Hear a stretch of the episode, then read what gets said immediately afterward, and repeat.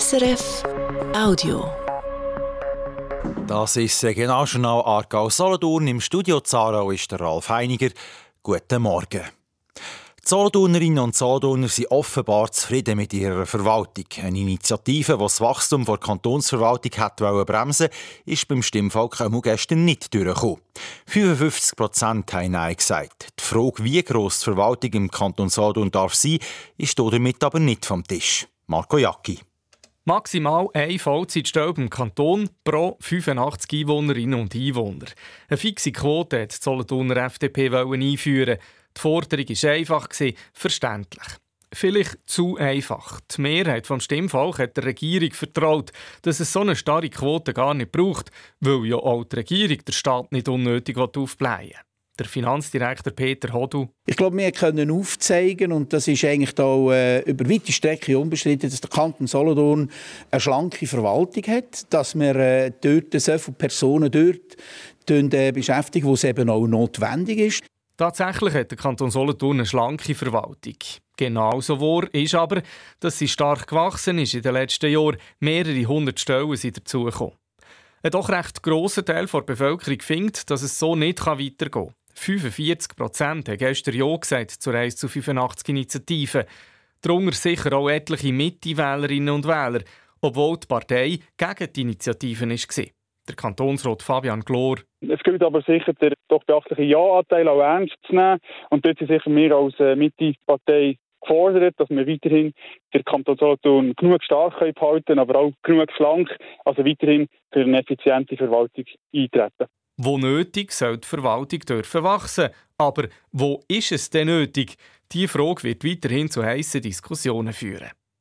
Dass die Kantonsverwaltung so stark weiter wächst wie in den letzten zehn Jahren, wo sie fast doppelt so stark ist gewachsen wie die Bevölkerung, das geht dann sicher nicht, findet der Markus Spülmer von der FDP. Wenn man schaut, wie viele Gemeinden und wie viele Abstimmende das da uns unterstützt haben, ist es definitiv kein Freipass für die Regierung, sondern da muss man über die Bücher beim Kanton.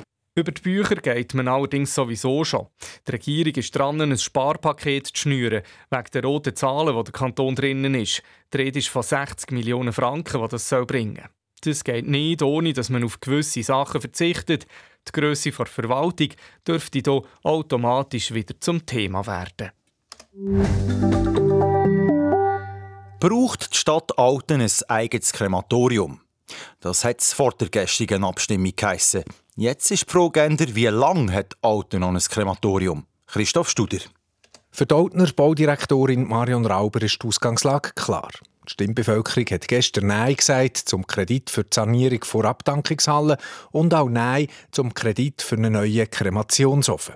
Das Problem vom Ofen der ist am Ende von seiner Betriebstour, darum müsse der bald abgestellt werden. Wie bald? Da reden wir von Wochen, sagt Marion Rauber. Das geht dem Oltner SVP-Gemeinderat Matthias Borner deutlich zu schnell. Er erinnert dabei an die Diskussionen zum Kunstmuseum.